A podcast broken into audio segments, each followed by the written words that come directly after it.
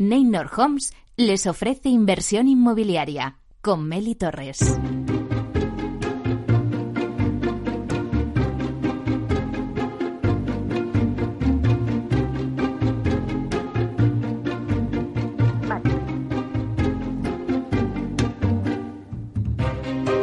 Hola.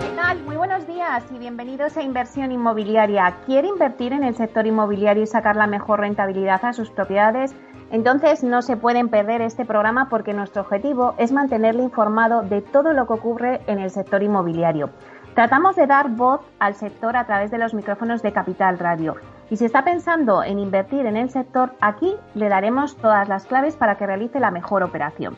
Por ello les invitamos a que se queden con nosotros y conozcan los temas que vamos a tratar hoy en el programa y que también podrán escuchar en los podcasts en nuestra página web capitalradio.es.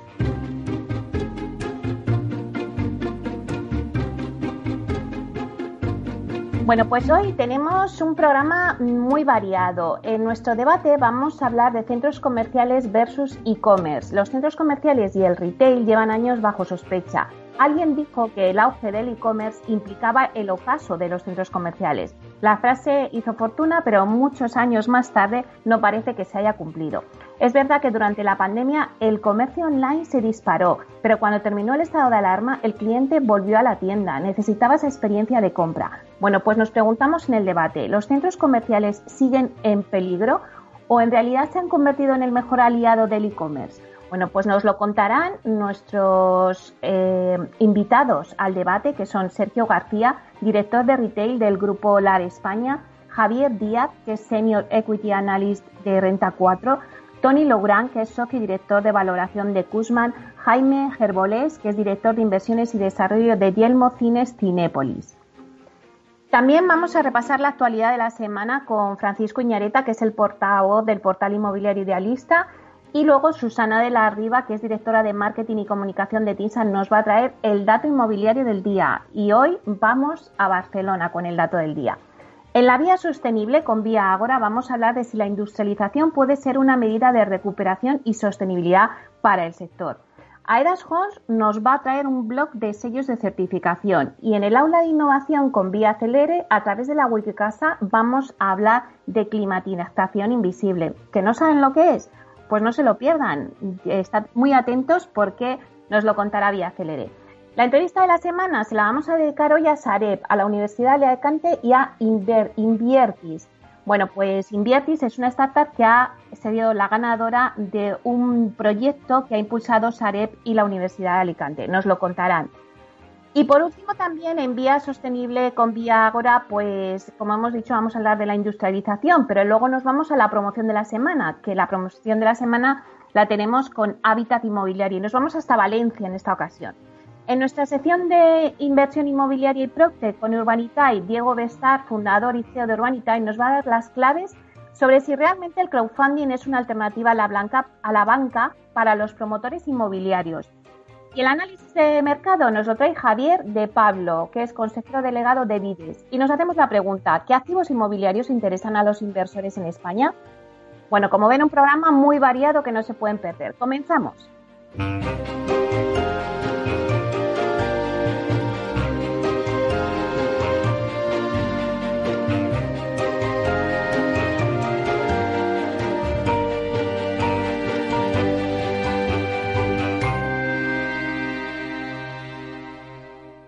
Idealista te ofrece la noticia de la semana.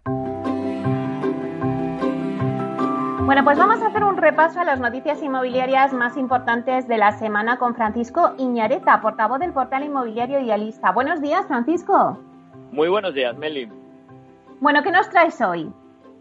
Pues mira, eh, no quiero meterme muy en materia porque creo que traigo un batiburrillo por contestarte. Traigo un batiburrillo. Y quería empezar con algo porque nos toca un poquito de refilón. No es el tema del programa, pero creo que es importante que lo toquemos. Y tiene que ver con los presupuestos generales del Estado eh, que se acaban de aprobar. ¿no? Eh, unos presupuestos que traen subidas de impuestos, nuevas figuras tributarias, un gasto social récord, eh, pero que incluye la regulación de los precios del alquiler en toda España a principios de 2021, ¿no? Una medida que ya implantó Cataluña en septiembre y que prevé dar margen a comunidades autónomas y ayuntamientos para que puedan poner los topes a los precios del alquiler en zonas tensionadas en momentos específicos, ¿no? Un tema del que hemos hablado aquí tantísimas veces. Mm, yo no quiero extenderme porque ya hemos hablado mucho, pero bueno, mm, quería comentarte otra vez, decir que nuestra apuesta desde pues sigue siendo por medidas que incentiven la aparición de más producto en el mercado, dejando de lado cualquier política que pueda ser coercitiva o punitiva. Lo hemos visto claro, la situación que ha vivido el mercado de alquiler en nuestro país eh, estos últimos meses ha puesto de manifiesto la clara relación entre la oferta y la demanda. Ante un aumento de producto disponible, ya hemos dicho aquí que las viviendas en alquiler en ciudades como Madrid o Barcelona se han duplicado desde el mes de marzo, pues la tendencia alcista de los precios se revierte y los precios bajan sin ninguna intervención pública. Y hasta aquí vamos a hablar de este tema porque ya hemos hablado muchas veces. Pero ojo, que seguimos hablando de alquiler. Seguimos hablando de alquiler porque, bueno, como decíamos, la estabilización de las operaciones y los precios que existía antes de la pandemia ha dado paso a esos descensos en los precios. Y además es que la incertidumbre no solamente está reduciendo los precios, sino que también está cambiando de alguna manera las necesidades de los ciudadanos. Mira, según un, un estudio del Consejo General de los Colegios Oficiales de Agentes de la Propiedad Inmobiliaria de España, esto se refleja en el mercado de alquiler donde las rentas están cayendo de media un 3% y un 6% en las grandes capitales. Este organismo asegura que en algunos inmuebles ubicados en determinadas zonas están sufriendo ajustes aún mayores, que pueden alcanzar los dos dígitos respecto a los niveles pre-COVID. Aunque matiza el organismo, en ocasiones no se está produciendo una rebaja de la renta, sino una flexibilidad de las condiciones de pago. Hasta aquí nada nuevo, porque de este tema ya hemos hablado, hemos hablado con datos idealistas. Pero es que al margen de los precios, otra de las alteraciones que está sufriendo el mercado del alquiler es que se está ampliando el plazo temporal que tarda un propietario en encontrar un inquilino. Nosotros lo vemos claro. Un inmueble que se alquilaba antes en 48 horas ahora puede tardar semanas. El principal motivo que da este organismo es que las viviendas en alquiler tardan más en encontrar arrendatarios porque el dinamismo que existía en el alquiler antes del confinamiento ahora ya ha cambiado y el mercado se caracteriza por una mayor lentitud en la necesidad y en la búsqueda. Pues muy interesante ese dato. Vamos a pasar, vamos a seguir hablando de vivienda, pero vamos a hablar del mercado hipotecario, porque otro, ayer, ayer salían datos, ayer salían datos de DINE y el mercado hipotecario parece que sigue sufriendo los efectos del confinamiento provocado por el coronavirus. Mira, según los datos que se hicieron públicos ayer del INE, son datos de agosto pues se inscribieron en los registros de la propiedad 19.825 préstamos por la compra de vivienda, un 3,4% menos interanual y casi un 24% menos que en julio. Se trata, la verdad, de la cifra más baja desde julio de 2016 y eleva ese descenso acumulado del año de la formalización de préstamos hasta el 10%. De todas formas, no nos podemos olvidar que estos números todavía recogen las operaciones firmadas ante notario en esas semanas de desescalada y que todo el mundo todo apunta a que en los próximos meses, bueno, pues podrán volver a producirse números positivos, ¿vale? Eh, nosotros esperamos que esta mejora paulatina del mercado se mantenga en las próximas estadísticas, aunque aún queda por ver el impacto que las medidas recientes de reducción de movilidad estas que estamos viviendo, pues tienen en las firmas a finales de años. Las hipotecas fijas y variables siguen cruzándose en torno al 50% y los tipos de interés siguen en mínimos históricos, esperando que bajen más aún. Por tanto, la caída adicional del Euribor como la competencia esperada entre los bancos para la recta final del año. ¿Vale? Otra cosa que también ha caído en agosto es el tipo de interés medio de los préstamos. Se ha situado en el 2 2,49% y se acerca a los mínimos históricos de abril y mayo cuando está en 2,48, una centésima menos. En julio el tipo medio se situó en 2,54. Y por último, las hipotecas fijas, como te decía antes, eh, mantienen su peso en el mercado y siguen rondando el 50% de las nuevas operaciones. Es decir, prácticamente una de cada dos nuevas hipotecas que se firman son a tipo fijo. ¿Vale? Y he visto antes en el sumario que hablabas de cuáles eran eh, los productos que más podían interesar eh, en el mobiliario, ¿no? Eh, mira, te cuento, vamos a intentar terminar siempre que doy algún dato malo, sabes que siempre me gusta terminar con algún dato optimista o por lo menos que nos lleve a tener un poquito de esperanza. Pues mira, parece que el mercado inmobiliario español, a pesar de todo, sigue levantando pasiones entre los inversores europeos. España con ciudades como Madrid y Barcelona a la cabeza, sigue siendo un destino de inversión muy relevante para los inversores europeos y globales a pesar de, la COVID-19. Y esto que te estoy contando es una de las principales conclusiones que se extraen de la sesión Saville Stocks más de 200 días después, que debatía el futuro del sector inmobiliario en el corto, el medio y el largo plazo. Eh, directivos de, esta consultora, de Saville eh, y Heinz, han coincidido en que la COVID-19 y sus consecuencias han acelerado las tendencias en muchos segmentos del sector inmobiliario, como pueden ser, por ejemplo, el de oficinas, el logístico, el segmento residencial en alquiler. Según los expertos, a pesar de que existe preocupación porque España le pueda costar más que otros países superar la crisis financiera, pues sigue siendo un gran destino para los inversores internacionales. Mira, en comparación con la crisis económica de 2008, los fundamentales del propio mercado inmobiliario son absolutamente diferentes. El sector bancario está mejor capitalizado. Los bancos centrales están inyectando gran cantidad de dinero. Existe mucho apetito inversor con mucha liquidez y hay interés por llevar a cabo operaciones. Y a su vez hay nuevos players en el mercado de financiación como pueden ser las aseguradoras o los fondos de deudas. Así que bueno, que hay ahí un rayo de esperanza. Meli, no sé cómo lo ves tú. Pues nada, me quedo sobre todo, Francisco, con que España sigue siendo un destino interesante para los inversores a pesar del COVID. Vamos con lo positivo. Vale, muy bien, de acuerdo. Bueno, muchísimas gracias, Francisco. Hasta la semana que viene. Hasta la semana que viene. Hasta la semana que viene. Hasta pronto. Adiós.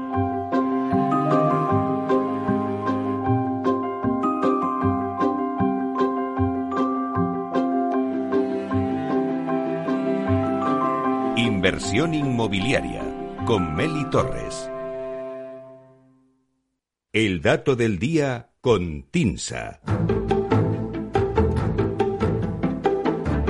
Y ahora vamos con el dato del día que nos trae Susana de la Riva, directora de Marketing y Comunicación de TINSA, que creo que nos vamos a Barcelona. Buenos días, Susana. ¿Cuál es el dato que nos das hoy? Buenos días, Meli. Pues sí, hoy nos vamos a Barcelona. Mira, nos acercamos a ver cómo está la situación en la capital que más recorrido al alza ha tenido durante el último ciclo inmobiliario expansivo, antes de que la COVID-19 pusiera todo del revés. Y esa ciudad no es otra que Barcelona, que nos deja como dato del día 3.190 euros metro cuadrado. Ese es el precio medio de la vivienda nueva y usada en la ciudad en el tercer trimestre del año, tal y como refleja la estadística INI de mercados locales generada a partir de las tasaciones realizadas por PINSA en ese periodo.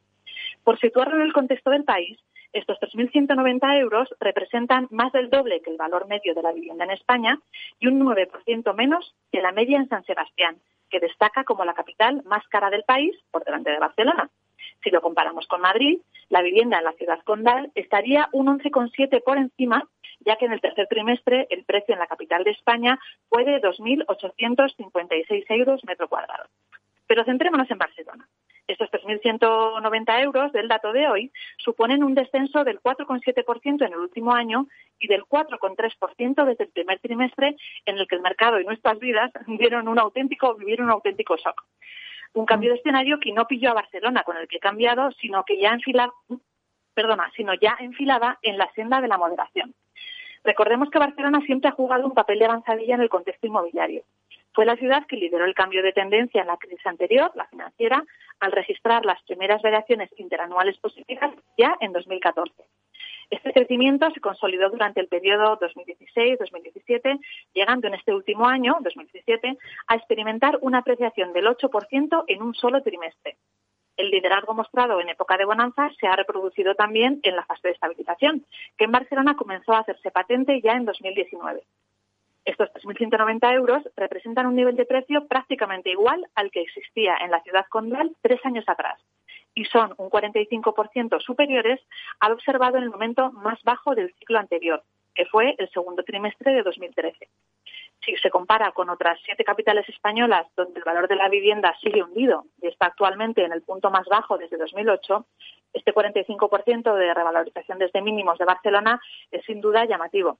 Sin embargo, representa una clara desaceleración, ya que la ciudad llegó a registrar en el primer trimestre de 2019 un precio medio que superaba en un 54% ese mínimo de 2013. El encarecimiento de la vivienda en Barcelona en este último lustro eh, no estuvo acompañado de un incremento de los salarios y de la renta disponible de los ciudadanos eh, de igual intensidad que, ha ocurrido en la vivienda, ¿no?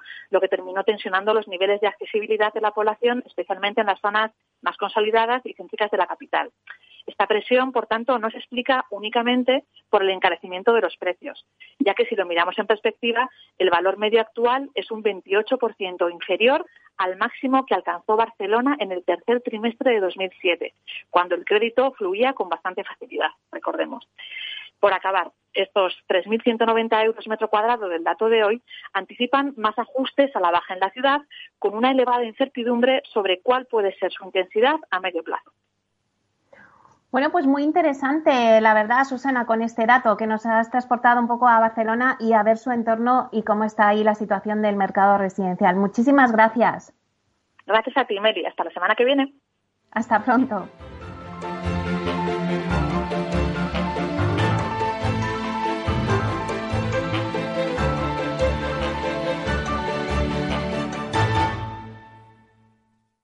¿Es razonable el precio que piden por esa vivienda que tanto le gusta? ¿Está pensando en vender su casa? Apueste por la tranquilidad de contar con un análisis experto de la situación legal, urbanística y física del inmueble para prevenir riesgos y establecer el valor adecuado. Contacte con el 91 372 7500 o visite tinsa.es. Tinsa, valor de confianza.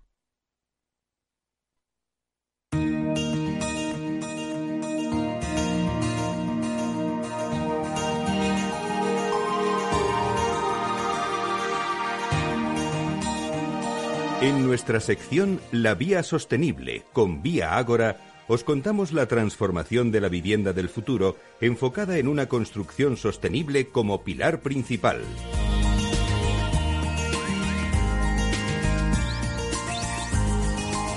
Sostenible con Vía Ágora vamos a hablar de la industrialización ante la crisis de COVID. Y nos preguntamos, ¿puede ser la industrialización una medida de recuperación y sostenibilidad para el sector? Bueno, pues para hablarnos de ello contamos con nosotros con Sandra Llorente, que es directora general técnica de Vía Ágora y vocal del Consejo Rector de la Plataforma Industrializada de Viviendas. Buenos días, Sandra. Hola, buenos días, Meli. Bueno, pues mira, la respuesta yo creo que a la pregunta que has hecho es que sí, ¿no? Llevamos llevamos muchos años hablando, ¿no? De la baja productividad y las y las disfunciones en el sector de la construcción, especialmente yo creo que en la parte del sector residencial. Em, bueno, además vemos como la industrialización, bueno, pues parece dar respuesta a muchos de esos problemas.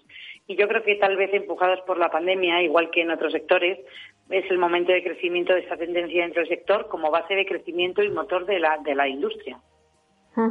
Y Sandra, ¿qué problemas puede dar respuesta la industrialización de viviendas?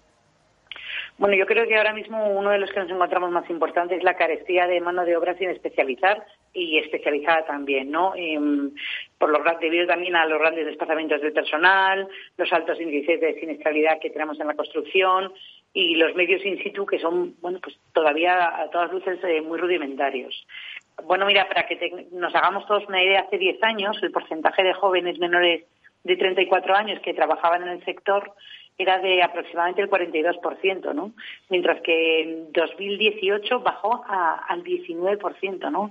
Y solo un 9% de ese 19 son trabajadores menores de 30 años, ¿no? Sin embargo, en el extremo contrario, nos encontramos que, el porcentaje de, de, personas mayores de 55 años empleadas en la construcción emplean cerca del 60% del total de ocupados, ¿no?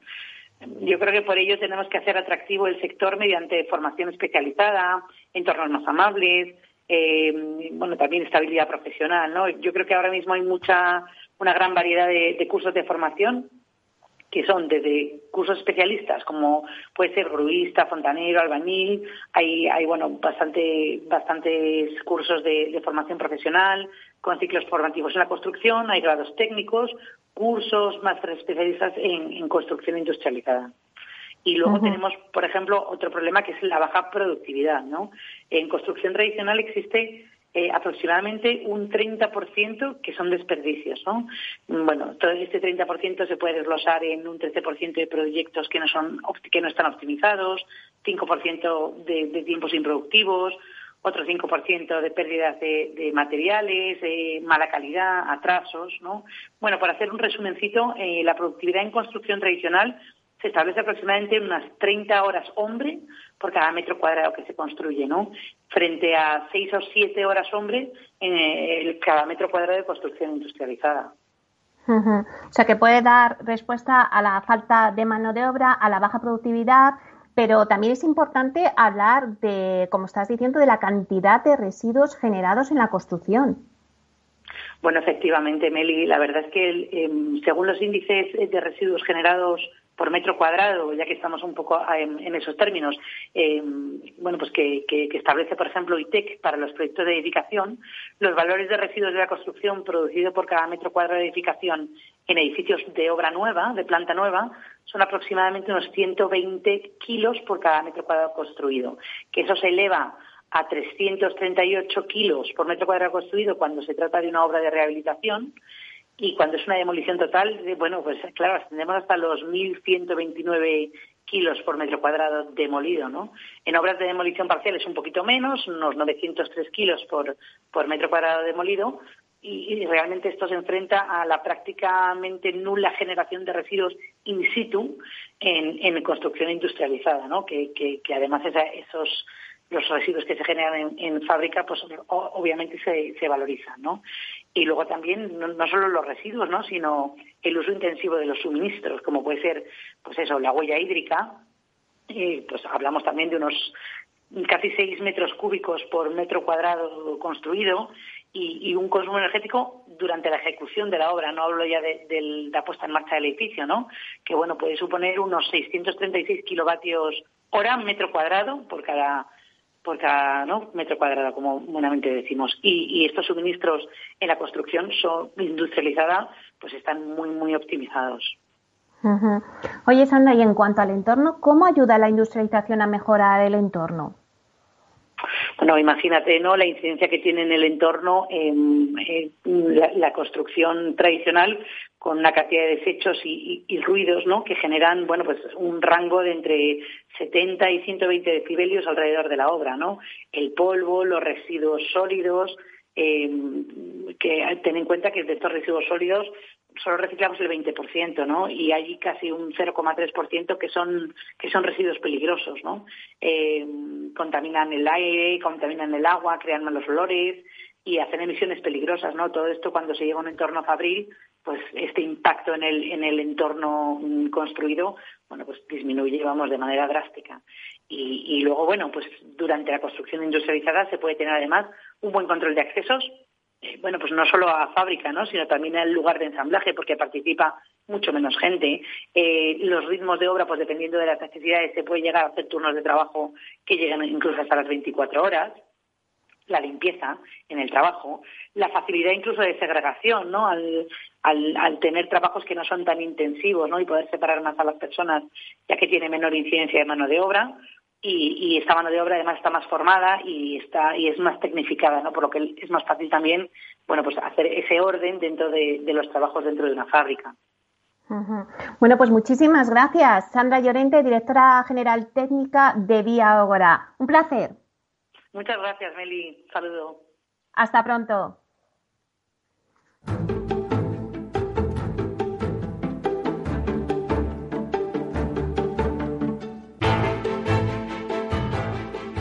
Pues ahora damos paso al blog de Aedas Homes en inversión inmobiliaria que nos lo da Óscar Cejudo, director de medio ambiente de Aedas Homes.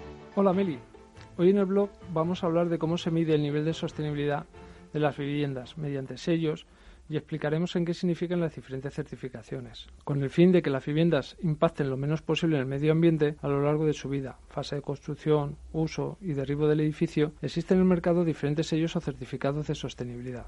Estos definen criterios y soluciones que fomentan la eficiencia energética de las viviendas, así como promueven el ahorro de los recursos naturales y fomentan el uso de materiales saludables. Entre ellos podemos encontrar principalmente cuatro: el sello BRIN, el sello LIP, la certificación verde y la certificación Passive House. A continuación, vamos a detallar brevemente en qué consiste cada uno de ellos. El sello BRIN fue creado en el Reino Unido por el Building Research Establishment durante los años 80, empezándose a utilizar a principios de los 90. Es un sistema de evaluación internacional del grado de sostenibilidad ambiental, tanto en nuevas construcciones como en ya existentes. Asimismo, fomenta una construcción más sostenible, que repercute en beneficio de ahorros, salud y ambiente y para las personas vinculadas a la vida del edificio, inquilinos, usuarios, promotores, propietarios, gestores, etc. Para llevar a cabo todo el proceso de certificación debe contratarse a un asesor reconocido de BRIN, el cual realiza una evaluación dividida en categorías, siendo el resultado final la suma de la puntuación obtenida en todos los apartados, pudiendo ser aprobado, bueno, muy bueno, excelente o excepcional. Por otro lado, el, certificado LEED fue creado en Estados Unidos y desarrollado por el USA Green Building Council e implementado en 1993. Es un sistema de certificación de edificios sostenibles que fomenta la construcción usando criterios ecológicos, sostenibles y de alta eficiencia energética. LEED evalúa cinco aspectos: emplazamiento sostenible, ahorro de agua, eficiencia energética y energías renovables, conservación de materiales y recursos naturales y calidad del ambiente interior con una categoría adicional, que es la innovación en el diseño. A través de la puntuación obtenida en las mismas se puede conseguir distintos niveles de la certificación, que son el certificado, el plata, oro y platino. La certificación verde fue creado por la asociación Green Building Council España para fomentar la creación de un mercado más sostenible en la construcción. El objetivo de la certificación es cuantificar el impacto ambiental, social y económico de los edificios, el sistema de evaluación está basado en el acuerdo, eh, de acuerdo con el Código Técnico de Edificación y las directivas europeas. Durante el proceso de evaluación se valoran las siguientes áreas: parcela y emplazamiento, energía y atmósfera, recursos naturales, calidad del ambiente interior, aspectos sociales y económicos y calidad de servicio, así como los posibles impactos generados en diferentes fases del ciclo de vida del edificio. Por último, está la certificación Passive House, el objetivo principal de la certificación Passive House es obtener elevados niveles de confort interior, manteniendo un consumo energético muy bajo. De este modo se, contribuye a la reducción de la factura energética. Esta certificación está basada en unos criterios de diseño que permiten el aprovechamiento de la energía y la luz natural durante el invierno y la minimización de la incidencia solar durante el verano. En resumen, los certificados Green, LEED, Passive House son reconocidos internacionalmente y el certificado verde es más reconocido a nivel europeo. Me gustaría acabar apuntando que en este tema en AEDAS Homes hemos querido ir un poco más allá.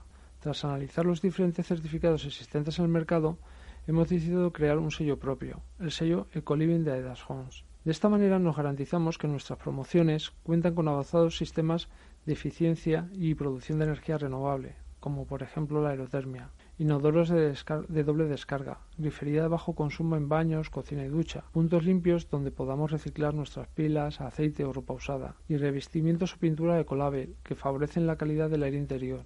Todas ellas impactan positivamente en el medio ambiente, así como en la salud de los clientes. Asimismo, y a diferencia de otros sellos, transmitimos de un modo sencillo a los clientes las medidas incorporadas a su vivienda, a través de la memoria Ecoliving, a semejanza de la conocida memoria de calidades. El sello verde de Homes significa que nuestras viviendas cumplen unos requisitos y medidas mínimas de sostenibilidad en las siguientes áreas: energía, agua, materiales, residuos, salud y bienestar, integración el entorno, sociedad, buenas prácticas y economía. Queremos convertirnos en referentes en sostenibilidad para el sector promotor y el sello Coliving Aedas Homes ha sido un paso más para lograrlo. Muy bien, pues hasta aquí nuestro blog con Aedas Homes. Gracias, Oscar Cejudo, director de Medio Ambiente de Aedas Homes.